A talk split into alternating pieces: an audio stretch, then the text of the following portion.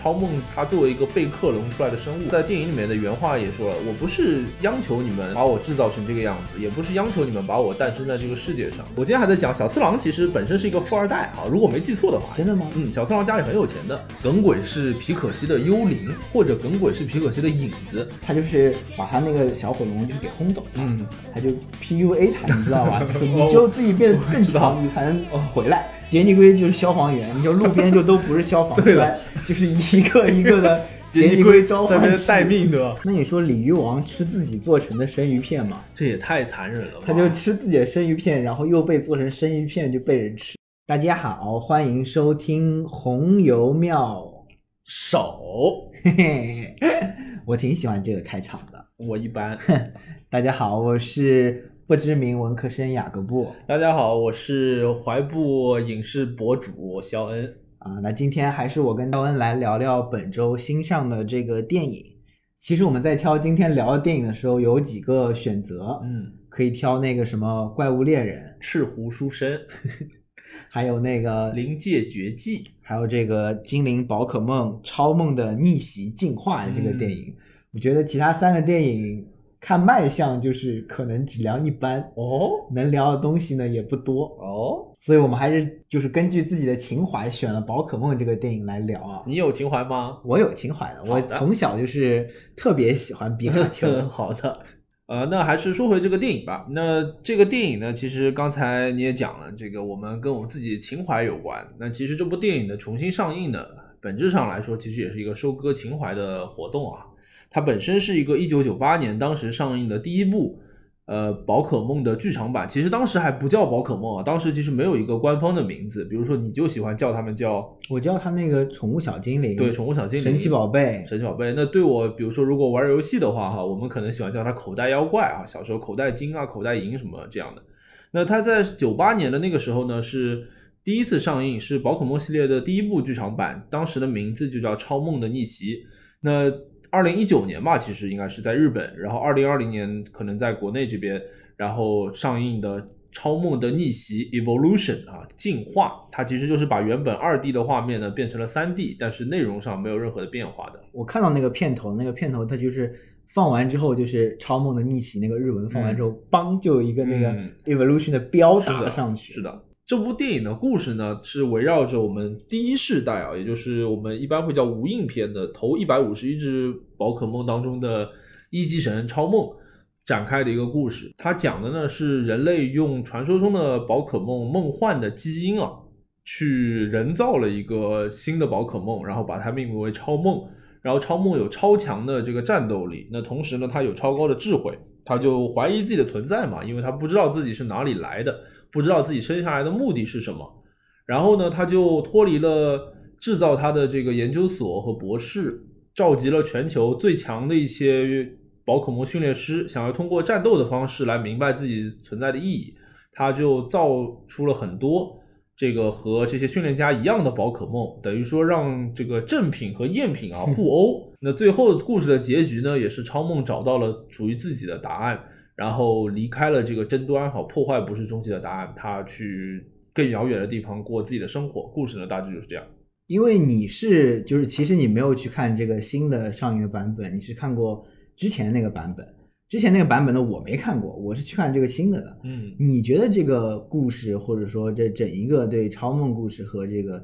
第一部剧场版这个演绎，你觉得怎么样？呃，严格意义上，我其实还是就是新的这个版本，我还是看过的哈，我看过一些，尤其是一些片段之类的。那演绎，我个人觉得，因为首先它的剧情是一模一样的，和原本的版本哈是一模一样的。那这个故事本身呢，称不上多好，但是起码也不是很烂啊，可以这么说。我个人觉得是在九八年那个年代里，可以称得上是一个挺好的故事，尤其是呃宝可梦这个动画片，它作为一个子供向的动画片，你知道子供向吗？就是给小孩看对的，它主要的这个目标的人群其实是小朋友哈、嗯做一个子供向的动画片，然后很少会在日常的剧集里面加入一些有些哲学、啊人伦意味的探讨。那当时其实是一个蛮大的突破，当时看其实是一个非常出色的故事。那当然就是用今天可能过了很多年之后看这个故事的模式啊，可能略显老套一些，这也很正常。整体的演绎，我觉得还是蛮好的，至少看下来，我是觉得蛮顺畅的。你觉得呢？你作为一个可能第一次看这部剧场版，你觉得怎么样？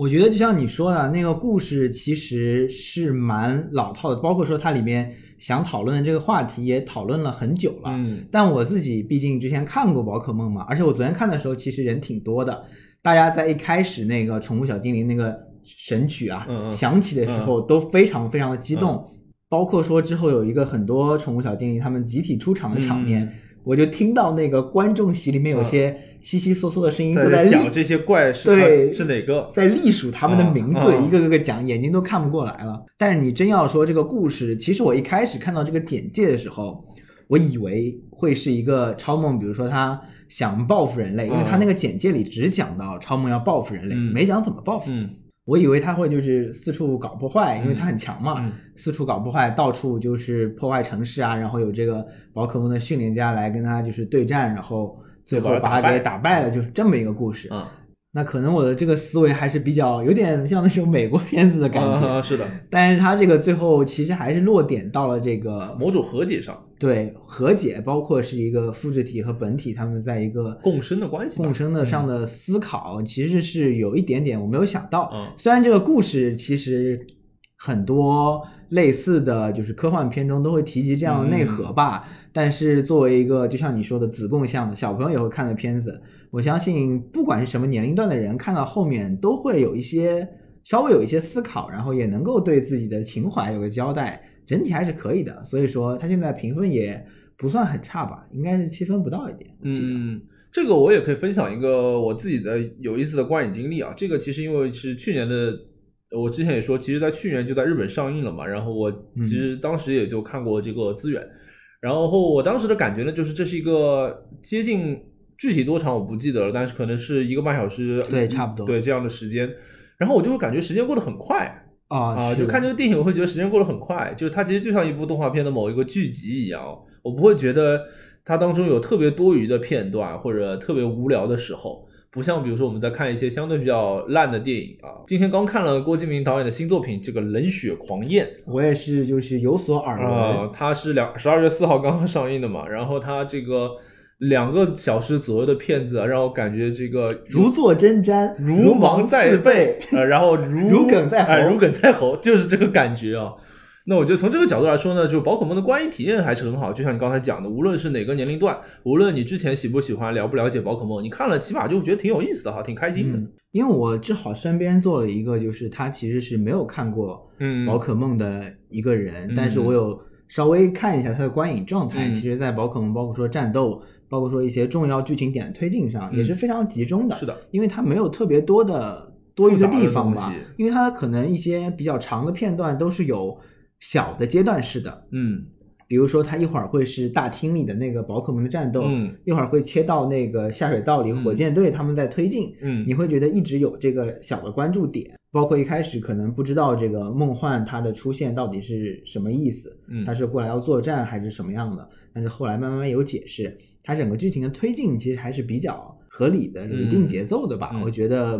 不难看，至少是的。那接下去我们讲完了这个电影的故事啊，讲完了这个电影的观影体验，我们分享一下这个电影的主题或者说内核吧。你觉得嗯这个故事它用九十分钟左右的时间，然后让一些这个虚构的生物啊讲了这样一个故事，你觉得它主要想表达什么内容呢？因为我之前其实没有看过宝可梦剧场版，然后看完这个电影，我们又要聊这个话题嘛，嗯我就去补了一些其他的。他们很多的内核其实都是会落在宝可梦和人类的共处上，嗯就是包括说你不能把宝可梦当成一个战斗的机工器，具啊，它不是工具，它是要跟你和谐相处的，就像小智和皮皮卡卡丘一样。那这个电影其实里面也有一些这个思考吧，嗯但是更重要的落点还是落在最后超梦他自己说出的很多话里面。嗯是的，我作为克隆体，是不是一定要去战胜本体？嗯我就是我的存在到底是为了什么？是为了战胜本体取代它，嗯还是为了把人类驱逐出去，作为一个呃宝可梦的世界？就是他都是有谈到这样一些想法的嘛。嗯，这个其实就像你刚才讲到的，就是这个话题。我们前面讲，在九八年的时候，这部电影嗯上映的时候，它的这个话题还是当年比较热议的，啊就是克隆这个技术这个主题，嗯对吧？之前什么多利羊啊之类的这个事情。那现在看来呢，这个这个主题其实已已经不是当年那么热议的了，但是它背后展现的，我觉得一些思考呢，其实也是呃，跟现在的一些情况是可以比较接近，甚至是可以互通的。就是前面你讲到的，就是超梦它作为一个被克隆出来的生物，它它在电影里面的原话也说了，我不是央求你们制造把我制造成这个样子，也不是央求你们把我诞生在这个世界上。那这个就是所有克隆问题的这个伦理呃伦理争议的根源。你制造出的这个东西，就是人为制造出的这个东西，它是有思想的，它会怀疑自己的存在，它会追寻自己的目的，那它会疑惑自己的价值。那这种思考本身对克隆体而言是残酷的，因为他们除了取代母体或者用影片中的名字就是 strike back，就是那个逆袭之外，他们其实没有别的反抗的方式。那我觉得这个电影呢，它更多的其实就像你刚才讲，它讨论的是这样一个。故事就是克隆体应该以怎样的姿态去活在这个世界上，以及面对自己的本体。那回到这部电影本身，《超梦的逆袭》进化啊，这部电影它还有一个蛮重要的突破或者说改变，那就是比起当年我们熟悉的屏幕上宝可梦的形象，然后他都把这些从小智和主角团和周围所有的人物到所有的宝可梦。都变成了一个三 D 的版本。那我觉得，首先我们问一问吧，这个雅各布，你觉得这个三 D 的宝可梦和你印象中的那些宝可梦之间啊，你觉得这个塑造的怎么样？会不会让你有一些出戏或者怎样？其实我脑子里最近的宝可梦，嗯，是那个之前那个电影《大侦探皮卡丘》里面的宝可梦。再往前就真的要追溯到好多年前那些宝可梦了。但是我自己昨天看这个电影的时候，我倒觉得。没有特别大的问题吧，我整体还是比较能接受的。嗯，它其实是塑造了一些这个宝可梦身上本身特有的一些纹理吧。嗯，像比卡丘，它就用的是这个毛茸茸的毛发，但不是特别毛茸茸，有一些短毛的这个感觉。是的。然后我有特别看到那个杰尼龟，虽然它是个光头，它是个光头杰尼龟，但它的头上呢是有一些类似于皮肤的这种纹路，有些质感的，就跟那个乌龟的它那个身上的一些。皲裂的这种皮肤就质感就是比较像，而且那些复制体的宝可梦，它们相对本体宝可梦来说，就有一个那个胎记一样的花纹在身上。好像也不是每一个复制体都一定有，那两个皮卡丘好像就没有很明显。皮卡丘没有很明显。对，但是有些什么喷火龙、妙蛙花，它们身上就特别明显，像奶牛纹一样的这个，我觉得整体上跟一些。这个人身上皮肤质感倒也挺像的，我觉得宝可梦上倒没有什么大问题，包括说超梦它身上那个金属的那种质感，光滑比较硬的，我感觉它虽然光滑，但它不是那种特别软的那种光滑，是硬硬的，可能敲敲它又有那种金属质感的感觉，我不敢敲它太强了。好的，然后倒是那些人物角色。几个主角我觉得看上去还行，包括武藏小次郎什么的。嗯，但是一些其他的人类，我感觉整个看上去有点怪怪的。他那个整体的建模感觉就建的比例不是特别好的感觉。我们关于这个话题还可以展开聊一聊哈。我觉得首先是你刚才讲的启发了我，让我想起了就是你讲到克隆的那些宝可梦。和他们的原版之间哈之间是有一些区分的，这个当然是从这个影视或者说这个功能上来说，对，是需要让观众知道哪一边是正品，哪一边是复制体嘛。那复制体的这个花纹就做的非常漂亮，就比如说我印象比较深的哈，除了。呃，妙蛙花，妙蛙花它可能在眼睛这边有几个花纹，有点像，真的像那种图腾，就战猴或者那种感觉，像那种就是印第安民族的这种战纹之类的东西。水箭龟的那个贝壳上面，它其实是在贝每个每个这个贝壳上的可以说甲片上面都会有一个花纹，那个特是的，有很有那种甲骨文的感觉，就是在这龟壳上面。那你刚才说皮卡丘是没有花纹来做区别，但其实皮卡丘也是有区别的，区别在它们的耳朵上。哦，就小智的皮卡丘的耳朵那个。就皮卡丘耳朵的尖尖的地方是颜色会深一点嘛？我不知道你还记不记得。那小智的这个皮卡丘尖尖的地方呢是比较光滑的。那个呃克隆出来的那个皮卡丘呢，它尖尖的部分是毛糙的，而不光滑的，还是有些区别。那这边我也可以从游戏党的角度来补充一个小知识啊，皮卡丘呢在。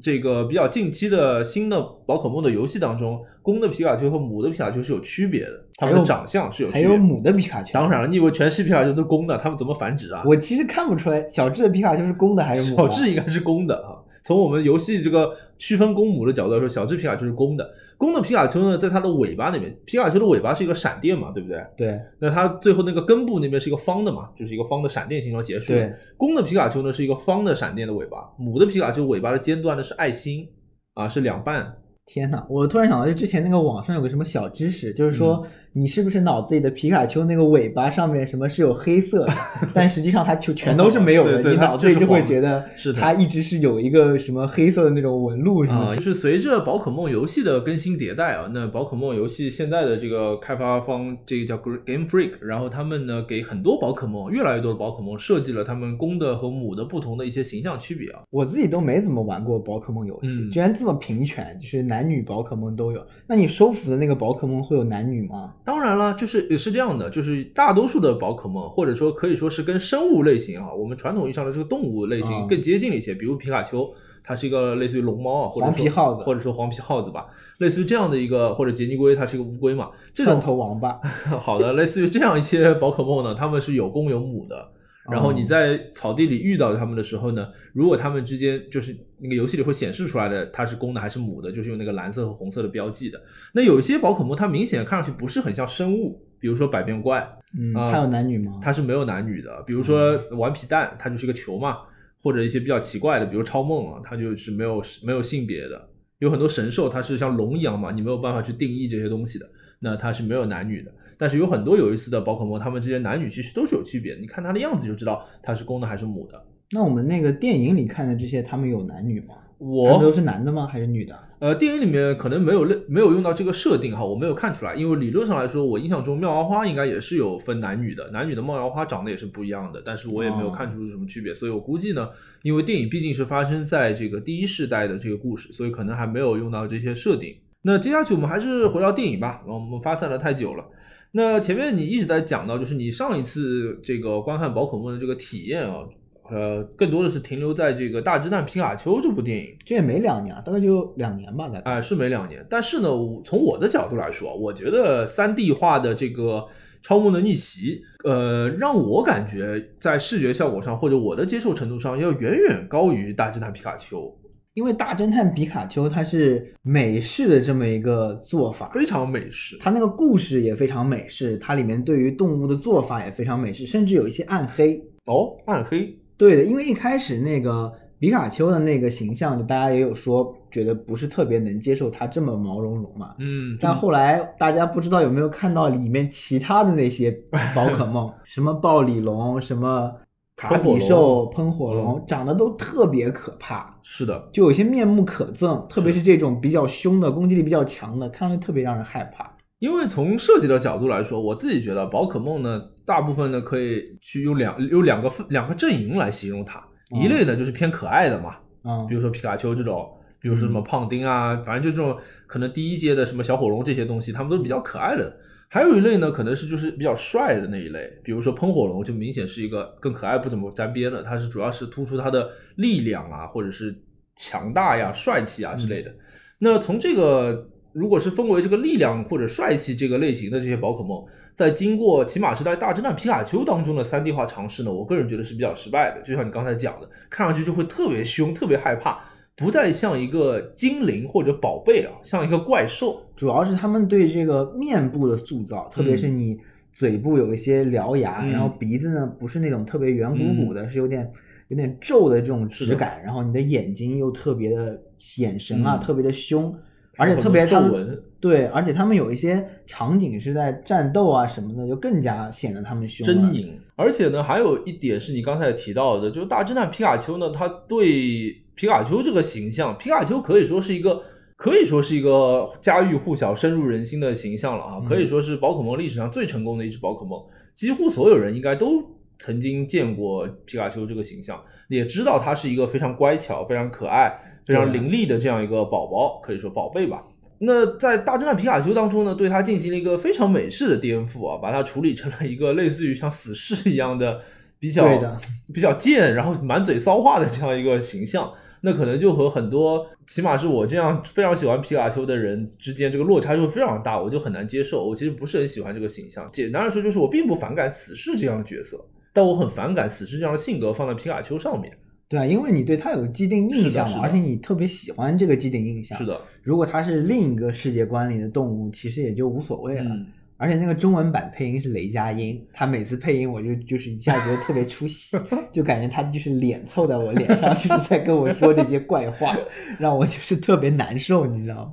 哎，那我们回到这个我们自己要讲的《超梦的逆袭》这部电影，它遵循的呢，还是我们可以说是我们这一代人吧，应该是最了解的那一代形象。就小智还是这样的小智哈，就非常勇敢，然后非常关爱自己的伙伴，非常重视自己的朋友。然后皮卡丘呢，还是我们能够接受和喜欢的这个形象，他是一个非常可爱，然后愿意为了小智付出很多。那包括有很多经典的童年的形象啊，比如说。我不知道你那个时候有没有看过无印片，我们叫无印片，就第一世代的这个动画。嗯，喷火龙就是一个非常懒惰的，像大爷一样。这个我有印象，是的，我有印象。他经常有有几次小智把他招出来，但是他在睡觉嘛，他就不愿意打，然后就认输了，类似于这样。那接下去刚才我们有个话题，我们讲到了童年中对宝可梦的一些印象，比如说喷火龙就是一个懒懒的大叔，然后小智就是一个非常勇气的少年。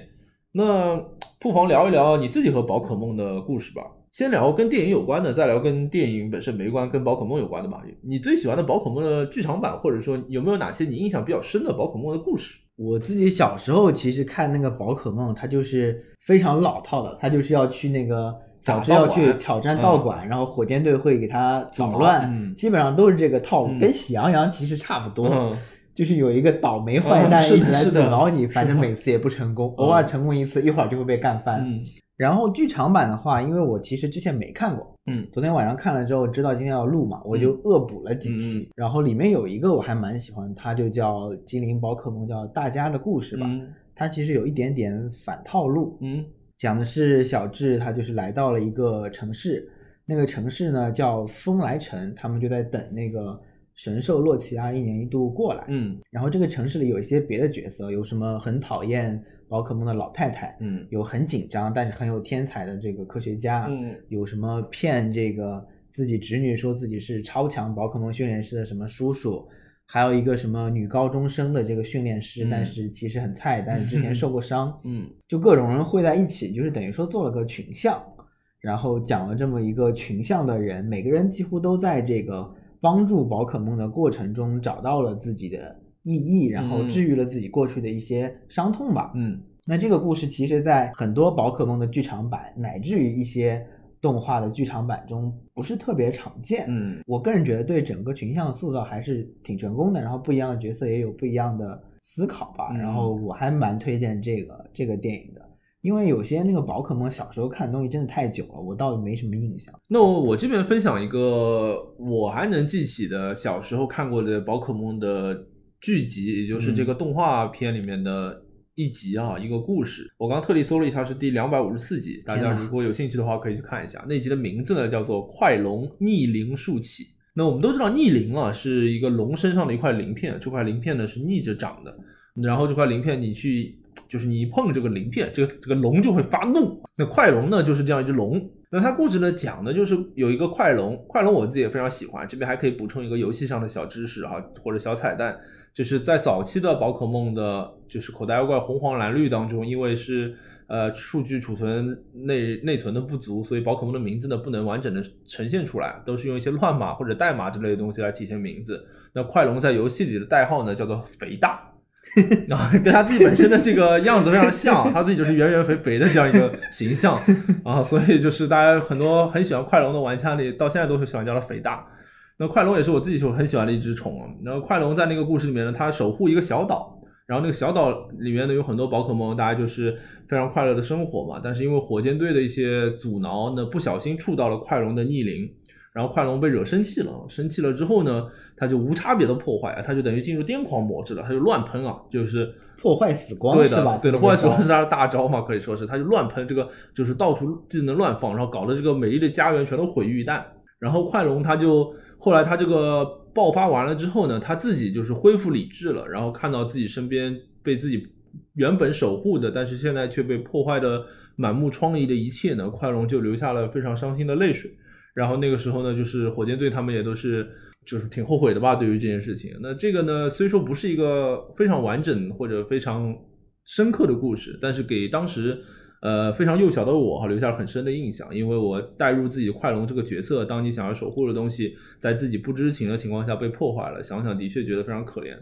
其实有的时候那个火箭队他们其实也没有特别坏，是的，都还蛮好。是的，有的时候他碰到一些就是特别过分的事情，甚至还会反过来就是帮他们阻拦什么的。是的，这就是火箭队这两个角色呢，从来都不是传统意义上的坏人哈。对他就像就像你刚才讲的这个类比狼，对的，你这个类比我觉得特别好，是我今天第一次听到，但的确很像，他就像一个灰太狼。他其实不是一个坏蛋，他真的是一个可爱而迷人的反派角色。我今天还在讲小次郎，其实本身是一个富二代啊，如果没记错的话，真的吗？嗯，小次郎家里很有钱的。那火箭队武藏武藏我倒忘了他有什么故事，但是这边可以提一句，我觉得在三 D 化了之后，五藏显得就是腰特别细，然后整个人身材特别好。对他那个头发，我小时候就在想，他头发就怎么这么厉害，就一直这么硬，是的，这么坚挺，就是维持在那里。是的。那同样，喵喵也是一个特别有个性的角色，他是全剧里面唯一一个会讲人话的这个宝可梦。那喵喵当时我记得哪一集里面，反正问过他说你是怎么学会讲话的，然后哦专门有一集叫做《喵喵的回忆》，就是讲他怎么学会讲话的。具体不记不太清了，但印象中喵喵好像是为了爱情才会学会讲话的。然后他自己说，呃，他也不记得是哪一刻真的掌握了人的语言，但是在他记得之后，他就会发现他会说话了。他就喜欢人了啊，他对的，所以火箭队三个人呢，不完全是一个坏人，然后他们同时呢，也会，其实他们心里还是有些底线的哈，在一些关键时刻还是会愿意帮助他们认为正确的那一方。对啊，今天我就看到那个有个剧场版里面，就是那个坏人实在太过分了，嗯他就要把宝可梦就通通抓起来都弄死啊，什么嗯特别凶。然后那个喵喵就反过来就是哭啊，然后他们都有帮他，是的。是的，包括在《超梦的逆袭》这部作品当中，所有超梦造出来的这个复制体的宝可梦在和本体打的时候，其实一切的破局也是由喵喵开始的哈，就是那个哦喵喵的克隆体找到了喵喵，然后喵喵本来也想就是下意识的想跟它打起来，后来伸出爪子之后，他突然发现，哎呀，如果这个爪子拉到你身上的话，那该有多疼啊，对不对？那这一幕其实还是蛮动人的哈，作为一个非常朴素的语言，但是呢。也感动了彼此，然后这两个猫猫就没有打在一起。那后来所有神奇宝贝呢，他们也就逐渐的都放下了这个仇恨。那你小时候就除了这些这些宝可梦的剧集故事之外，嗯还有什么跟宝可梦比较相关的回忆吗？跟宝可梦比较相关的回忆的话呢，我自己是宝可梦的游戏，据我所知哈，应该是比较比较走入大众视野的话，应该是由这个口袋红黄蓝绿啊这四部开始。那所谓的红黄蓝绿呢，其实分别对应着第一代中最重要的几只怪。那黄就是皮卡丘，红绿蓝就是御三家，就是那三只哦主兽嘛，妙蛙种子、杰尼龟和小火龙。那除了在口袋黄当中，口袋红、口袋绿、口袋蓝当中呢，你是只能选其中的一只的哦、啊，你是不能同时像小智一样收服妙蛙种子、杰尼龟和小火龙的。但是口袋黄是可以的，而且口袋黄特别有意思的是，它和动画特别像，那个皮卡丘是不愿意进精灵球的，所以你在游戏走的时候呢，皮卡丘会一直跟着你的。那同样的这个呃，再扯远一点啊，就是现在呢有很多，包括最新的这个口袋妖怪剑盾，它会专门有一个像开放世界一样的这个旷原野地区，然后里面你就走在路上会走在路上像像宝可梦的世界当中一样，你真的会遇到这种三 D 的宝可梦、嗯走在路上徘徊的。哦这也是为什么就是这个剧场版里面的三 D 宝可梦对我而言呢，一点也没有出戏啊，因为游戏里面经常会见到三 D 化的宝可梦。那从我的角度来说，可以聊一个话题啊，就比较有意思的是，宝可梦有很多传说。嗯，啊，不知道你有没有听说过哈？就是好像呃，不知道真的假的，但是因为它这个 IP 巨大的影响力啊，很多人都乐于讨论这些事情的真假。我之前看那种 B 站视频的时候嗯看到，我先说一个，就是那个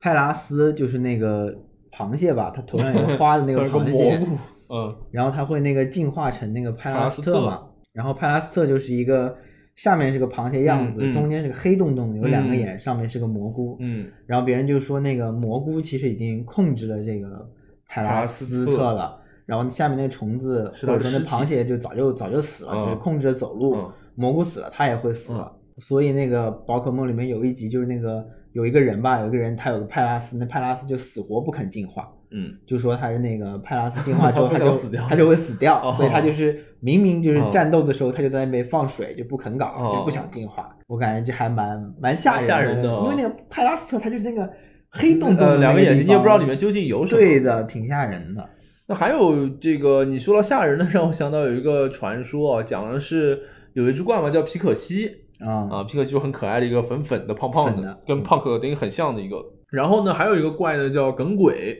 嗯，耿鬼是第一代鬼系的嘛，然后它和皮可西的轮廓呢长得非常像啊，都是这种圆圆的，然后上面有些角，然后背后有一些像翅膀一样的或者尖尖的凸出来的东西。那它们两个本来就长得就很像。你去看图鉴的话呢，里面会专门标出来它们的身高嘛，它们的身高也是几乎一样的。那这个时候呢，就有人会说了，耿鬼是鬼系的嘛，可能会有一些幽灵之类的东西，很多人就怀疑耿鬼是皮可西的幽灵，或者耿鬼是皮可西的影子，甚至更加可怕的是说，呃，鬼司通就是耿鬼的退化，是吃了一个皮可西之后，然后撑成了这个耿鬼这个形状的啊，因为耿鬼的形状和皮可西一样嘛，他就把它吞下去，吧唧。就变成了这个形状啊，就变成一个耿鬼啊，听上去蛮吓人的。哦，那他们打起来就感觉就是非常的就是可怕。哎，这也是一个很有意思的点，就是在第一部，因为皮可西现在的属性改了哈，现在尤其新的属性里面，皮可西是妖精系的，但是在最早的时候，皮可西是普通系的啊，就是在第一代刚出来的时候，皮可西是普通系的，然后耿鬼是鬼系的。理论上来说，他们两个谁都打不到谁的啊。普普通系的招式是对普通系的招式是打不到鬼系的怪的，那鬼系的怪的招式也是打不到普通系的怪的。所以这就更坐实了他们两个之间有某种奇怪的联系啊，就自己不打自己这种感觉。如果说到游戏的话呢，那还有一点呢，让我想起也是跟超梦的逆袭比较有关的，就是关于超梦和梦幻这两个神奇宝贝啊。那超梦是第一世代的第一百五十号的精灵，然后梦幻呢是第一百五十一号。传说当中呢，梦幻其实一开始没有坐在当时的那个卡带里面，然后是某个程序员好像专门删了几行代码，然后把梦幻的代码 K 在了里面，所以才硬把梦幻塞在里面了。本来玩家之间呢是没有机会拿到梦幻或者了解到梦幻的。那梦幻这个精灵呢，包括在这个电影里面也有一些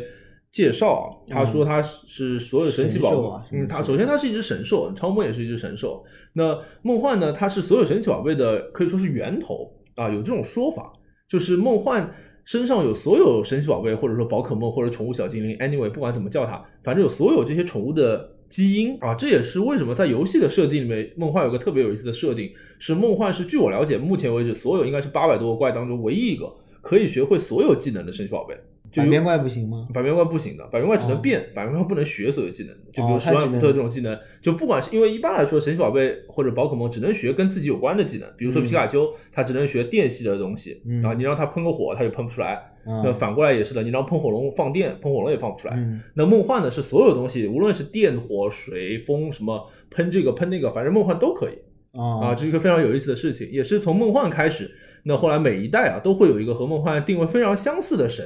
神兽，那这个神兽的种族值是六百啊。种族值呢，正好讲到这个话题了，我再扯开讲一讲。种族值这个东西呢，是在游戏里面的一个数值，它基本上呢代表了这个宝可梦的强弱吧，可以说很大程度上定义了这个宝可梦的强弱。那种族值呢，梦幻的种族值就一共有六维嘛，那梦幻的种族值每个都是一百啊，它就是一个正六边形。六边形战士是的，像马龙一样。是的，那也是从梦幻开始，后面每一代呢都会有一个比较可爱的神兽，然后它也是一个正六边形的形状。我这边可以再补充一个小彩蛋，就是呃，你自己看那个电影之后，你前面也跟我讲了，你看到他们会有这个超进化嘛？啊，mega 进化。那 mega 进化呢，一般来说只有一些比较重要的神奇宝贝或者宝可梦才会给他们设计 mega 进化，等于说他们可以多一些进化。那只有两只宝可梦，他们是有两种。Mega 进化的，等于他们可以选的，我可以变成这个样子，也可以变成那个样子。那其中一只是喷火龙，喷火龙可以进化成喷火龙 X 和喷火龙 Y，是有两种。那另外一只呢就是超梦，因为 mega 进化应该是上上个世代出来的，距离这个第一代的一百五十一只宝可梦已经过去了很长的距离了。但是这个两个 mega 进化的特权都落在了第一代的这个宝可梦上面，一只是喷火龙，一只是超梦。那我觉得这也可以证明，呃，喷火龙和超梦以及整个第一世代宝可梦的这个形象的深入人心啊，在这个粉丝眼里还是非常非常的重要。那接下去呢，我们不如趁着，尤其是现在聊着聊着，我感觉好像思路被打开了，我们不如聊一些脑洞吧。你小时候有没有想过，如果这个世界上真的会有宝可梦，那会怎么样？或者你期待这个世界上真有宝可梦吗？我小时候除了那个宝可梦，不是还有个跟它特别像，就是那个韩国的呃神奇宠物星吗？啊。那看来你跟我不是一个时代了。我想的说是那个 Digimon 数码宝贝。哦，不是，就是我知道数码宝贝了。然后就是有一个韩国的，好像就是也是就跟那个神奇宝贝差不多的，叫好像叫神奇宠物星里面就有什么火腿什么的，就也是这个类型的。哦，我知道火腿是一个红的圆的一个东西。对对，它是叫什么？还有一个猫，还有一个猫，对不对？我忘了叫什么。有一个猫和火腿是一帮的，然后他们两个人是打那个类似于像排球一样的东西。后来我又觉得它这个特别可爱。我就是也想养个这这个类型的，我就是一开始对黄皮耗子就没有特别大的感情。你说这个我想想哈，对对对，火腿就是一个红的嘛，红的一个圆不拉几的一个东西。对的，然后我那时候就觉得，如果是在神奇宝贝里面挑的话，因为那个一开始就是前面四个这个人气就最高嘛，然后我们玩那个游戏的时候，一开始都会选，我都会选杰尼龟。为什么？因为我感觉它比较可爱，而且我就感觉水系就是比较不知道为什么，我就觉得水系比较强，就感觉它很强。哦因为那个火系啊，那个草草系啊，还有那个皮卡丘，嗯他们就只能在路上，哦然后我感觉杰尼龟能下水，它就是很强，哦比较实用一些。所以那时候我就选那个杰尼龟。哦我家里现在也有乌龟，这算吗？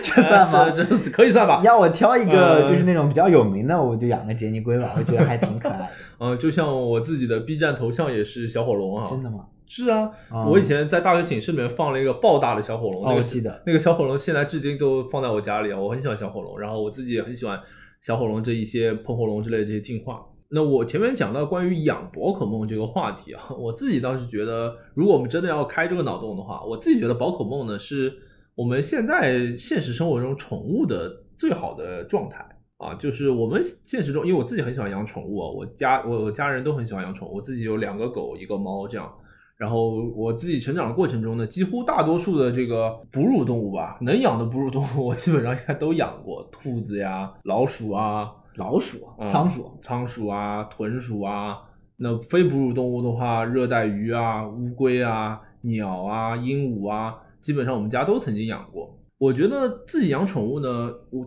我养宠物，或者说我们家人更在意的感觉就是和小动物有互动嘛。嗯，就是你回家，它会来找你，然后你说话，它愿意听你，然后你叫它干嘛，它就愿意跟你玩啊什么的。那宝可梦呢，可以说就是这种宠物这种样子的宠物的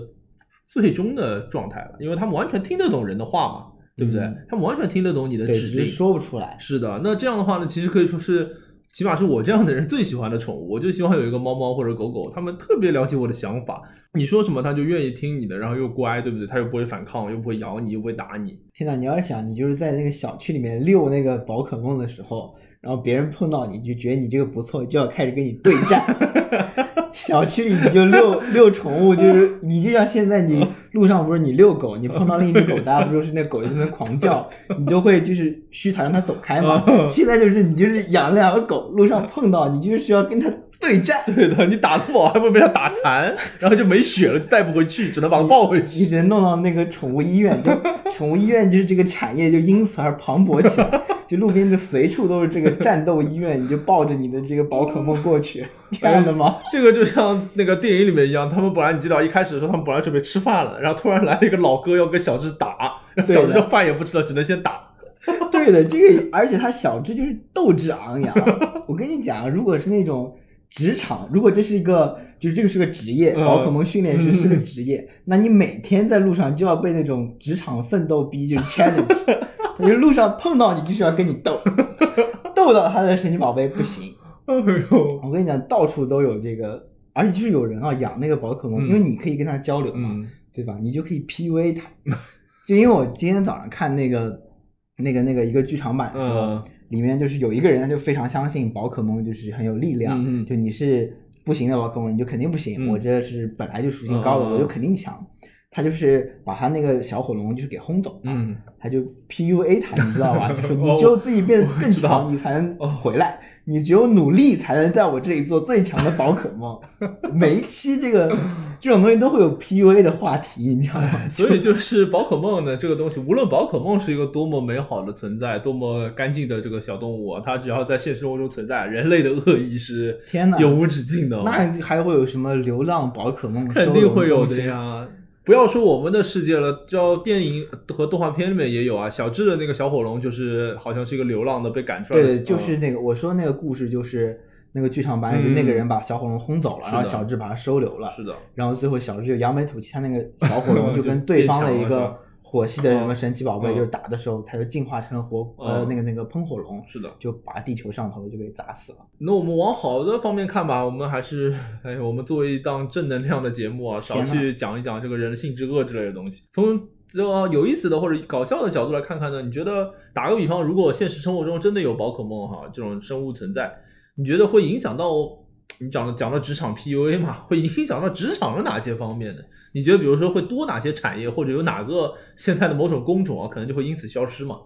其实就是有很像的这种事件的。嗯，你比如说后，你知道吗？就那个像鳖一样的东西。哦哦，我知道那个远古的那个东西，然后前面有个，哦它那个血不是能够提提出来，哦然后做成一些呃药剂，或者说有一些替代的这些功能，嗯嗯它就会是一些某些行业特别重要的东西。我又要说到这种负面的东西。宝可梦肯定也是因为有一些不是很稀有比较珍贵一些但它有很强的这个能力，嗯对不对？你比如说，你用可达鸭，你就把它弄得愤怒，然后让它去爆破大楼。我瞎讲，哦哦就这种，或者是那种，哎，你可以用水火电，那肯定很厉害啊。啊，是的，你可以，你杰尼龟就是消防员，你就路边就都不是消防 栓，就是一个一个的杰尼尼龟召在那边唤器待命对吧？待命，就是一个龟壳哦，你就一按它就出来一个杰尼龟，然后你就揣着它就去喷火，呃，呃揣着它就去喷水，然后灭火哦，让黄晓明就是烈火英雄就通通失业，黄晓明就没有演技了，他就只能拿了个杰尼龟，拿得不了奖了，你知道吧？哎呦，其实这如果你这么说的话，黄晓明或者说消防员这个角色也是多余的啊，他不用冒这个风险的，直接让一帮杰尼龟进去喷水就你让杰尼杰尼龟就当消防员了，对杰尼龟消防员就是消防员。通通失业，对吧？然后那种什么 WWE 的人同时也，全都是沙瓦狼，就在那边踢腿。什么沙瓦狼、艾比狼艾比狼，啊他们有很多怪力。对的我其实很想看，就是很多沙瓦狼打的，他就是只用那个腿，就是两个人就只用那个腿，他们不是手不会打啊，吗？对的。在那边踢来踢去，就感觉特别搞笑。呃，从好的角度来说啊，比如说我之前这个看到水军啊，我们都知道是个神兽嘛，嗯水军也很优雅，我自己也很喜欢，长得也很帅。然后水军他的这个图鉴里面介绍里面讲的呢，传说中水军有一种能力啊，他的能力就是让他接触过的水无论再脏，一下子呢就会变得非常干净。它净化器了，那从这个角度来说呢，呃，水军也可以为我们现在有很多这个环保事业做出很多贡献。它不会受伤吗？它不会因为进水就自己变得脏了吗？不用，这是他自己的能力啊，哦对吧？这个是某种嗯魔法之类的。但有水军就直接丢海里。但是你想，它能净化水，嗯，但是它不能去除海洋垃圾。海洋垃圾也有，应该有。我记得反正有些宝可梦是吃垃圾的吧，比如说一些比较哦新的什么，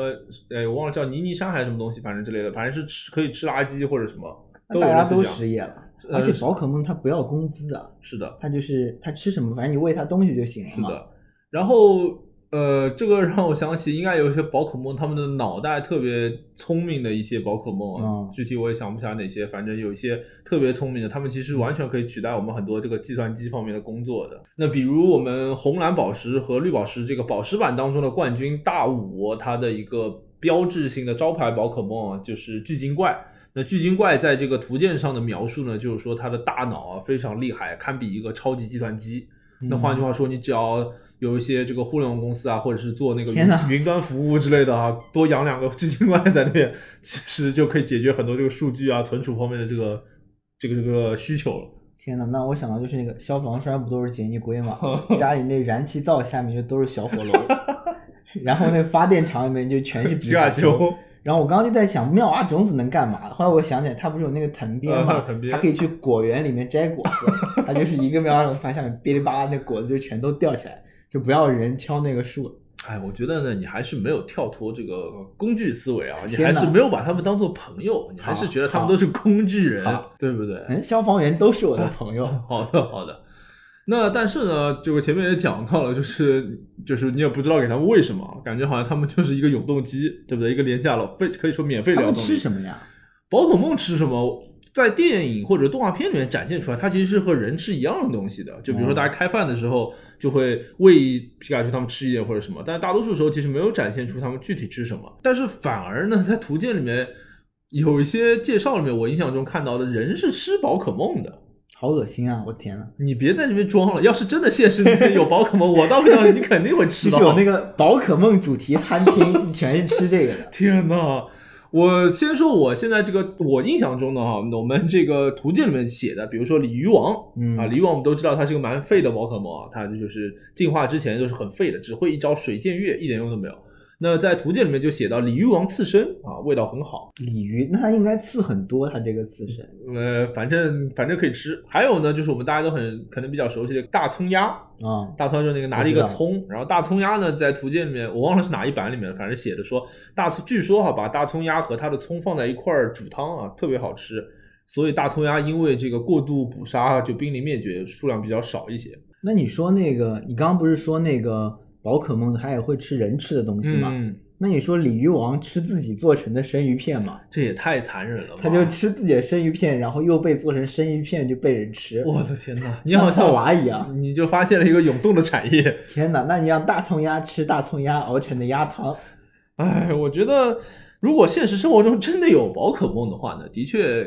理论上来说可以诞生很多新的食材啊。尤其是很多水系的宝可梦，你感觉比如说，对的，嗯，蒜头王八听上去挺好吃的，应该 巨钳蟹呀，呃它不是那个钳子很大大吗？是的这让我想到就是你有的时候吃那个螃蟹，就是它钳子太小了，是的没什么肉。对的。它那巨钳蟹你就吃它钳子呀以！后阳澄湖就专门养很多巨钳蟹在那边。天哪，好好可怕！还有派拉斯，派拉斯就是都是菌菇类的东西。派拉斯就是它那个也不是个螃蟹样子嘛，派拉斯其实是个虫啊，其实它是啊，它是个虫系的，它是个虫应该嗯。我觉得它看上去有点像那种梭子蟹，然后巨钳蟹像那种 大闸。蟹、青对蛤、青蟹。对的，然后还有，如果真的有宝可梦的话，因为有很多龙系的宝可梦哈，这些龙系的宝可梦呢，某种程度上满足了我们现在现实生活中没有没有真龙的这种缺陷，我们也可以尝一下龙肉到底是什么味道。天哪，我以为你要聊别的了，我以为你要说别的了，你就是 居然说就是要吃龙肉，我我以为这是开别的话题了，我就是没有看出来好。那我们刚才这一部分也聊了很多，就不仅仅是瞎聊聊哈，不代表我真实的立场。如果真的有宝可梦的话呢，我一定会就像现在现实生活中，我会反对，而且积极的攻击一切虐待动物的这个丑陋的人士。我不信的，你到时候肯定就什么日本寿司鲤鱼王餐厅就去的最多，就狂吃鲤鱼王刺身。我自己还是一个对动物啊特别有爱心的人，是真的。我今天早上看那个剧场版的时候，我就看到一个事情，我觉得特别有意思，就是因为那个比卡丘它叫起来不是那个比卡比卡嘛，然后它有的时候发那个电的时候会说比卡丘嘛，然后然后普通的那些就是妙蛙种子它会叫种子种子种子杰尼龟会叫杰尼杰尼，嗯对吧？你知道我看到那个剧场版里的时候，小火龙它叫什么吗你？看的是中文版的是吧？对我看的中文版，所以它那个宝可梦的叫哦声就是也说成了中文的东西。我我我没有留意过中文里面小火龙是怎么叫的，那个小火龙说的就是豁隆豁隆，真的吗？对的，而且它那个发音就是第一声，就是像什么乐扣乐扣一样，哦就是豁隆豁隆，就是特别怪。然后还有几个就是我看到也特别古怪的，就一个是那个那个小智不是有一个那个绿毛虫嘛，嗯它就在战斗中进化了，嗯进化成铁甲蛹。铁甲蛹它一开始叫的是绿毛绿毛，还还是毛宠毛宠，我忘了。他后来你知道他铁甲蛹他是怎么叫的吗？嗯，他就是叫那个家庸家勇，就是哦特别奇怪。我一开始就以为他会叫铁甲铁甲，我觉得叫铁甲铁甲也蛮奇怪。但是他是铁甲的勇嘛，他不哦是铁的甲勇吧？他应该是铁甲的勇，他总归是挑那两个字叫的，对吧？你以前看那些日本的或者说日文原版宝可梦，他们都怎么叫的？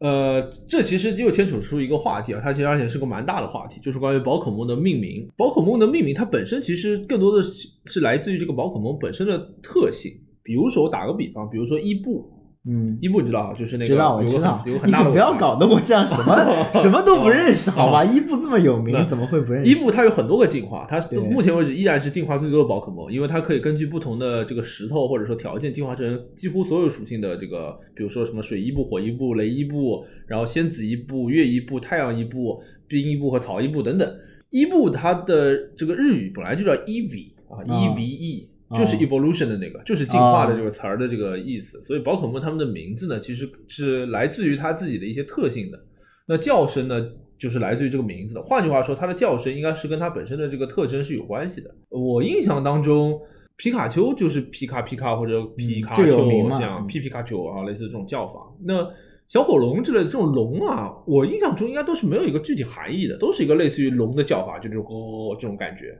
尤其是进化成喷火龙之后，它也是哦。喷火龙它好像不叫，我就是没看到喷火龙就是有这种叫，但那个小火龙它就在那边说火龙火龙，哦，这我不确定日文版中小火龙叫的这个叫声是不是火龙的意思啊，因为我日语不太懂。但是我觉得中文里面叫火龙火龙听上去有点奇怪，尤其你说什么甲勇甲勇就太奇怪了。还有个更奇怪，就是那个八大底，我嗯他那边叫的是，大我一开始不是那个大底，他一开始叫的是八碟八碟，我就是完全没有料到。我也没有料到，但其实也有道理，你说他是八的大叠吗？它还是八大的叠啊？它是 这是八大叠，可能就是三个分开的字吧。哦哦，它就叫八大八大，还是叫大碟大碟？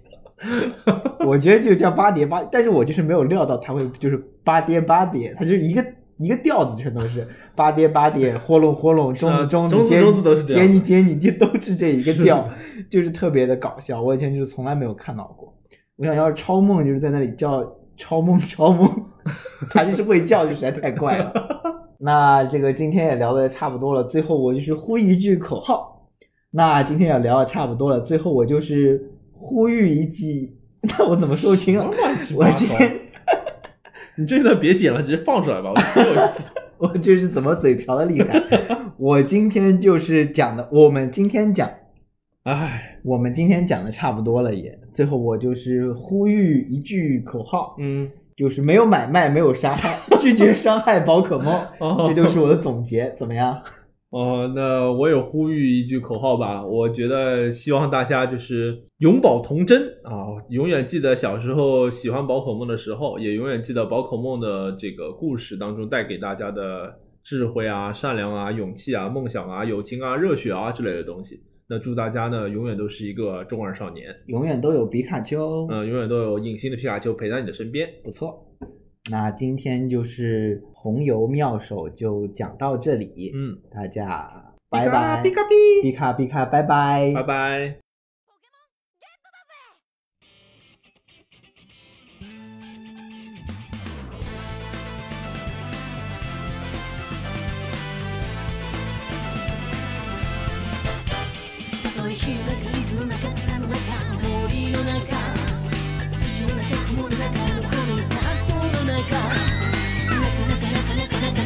なか大変だけど必ずゲットだぜ。ポケモン。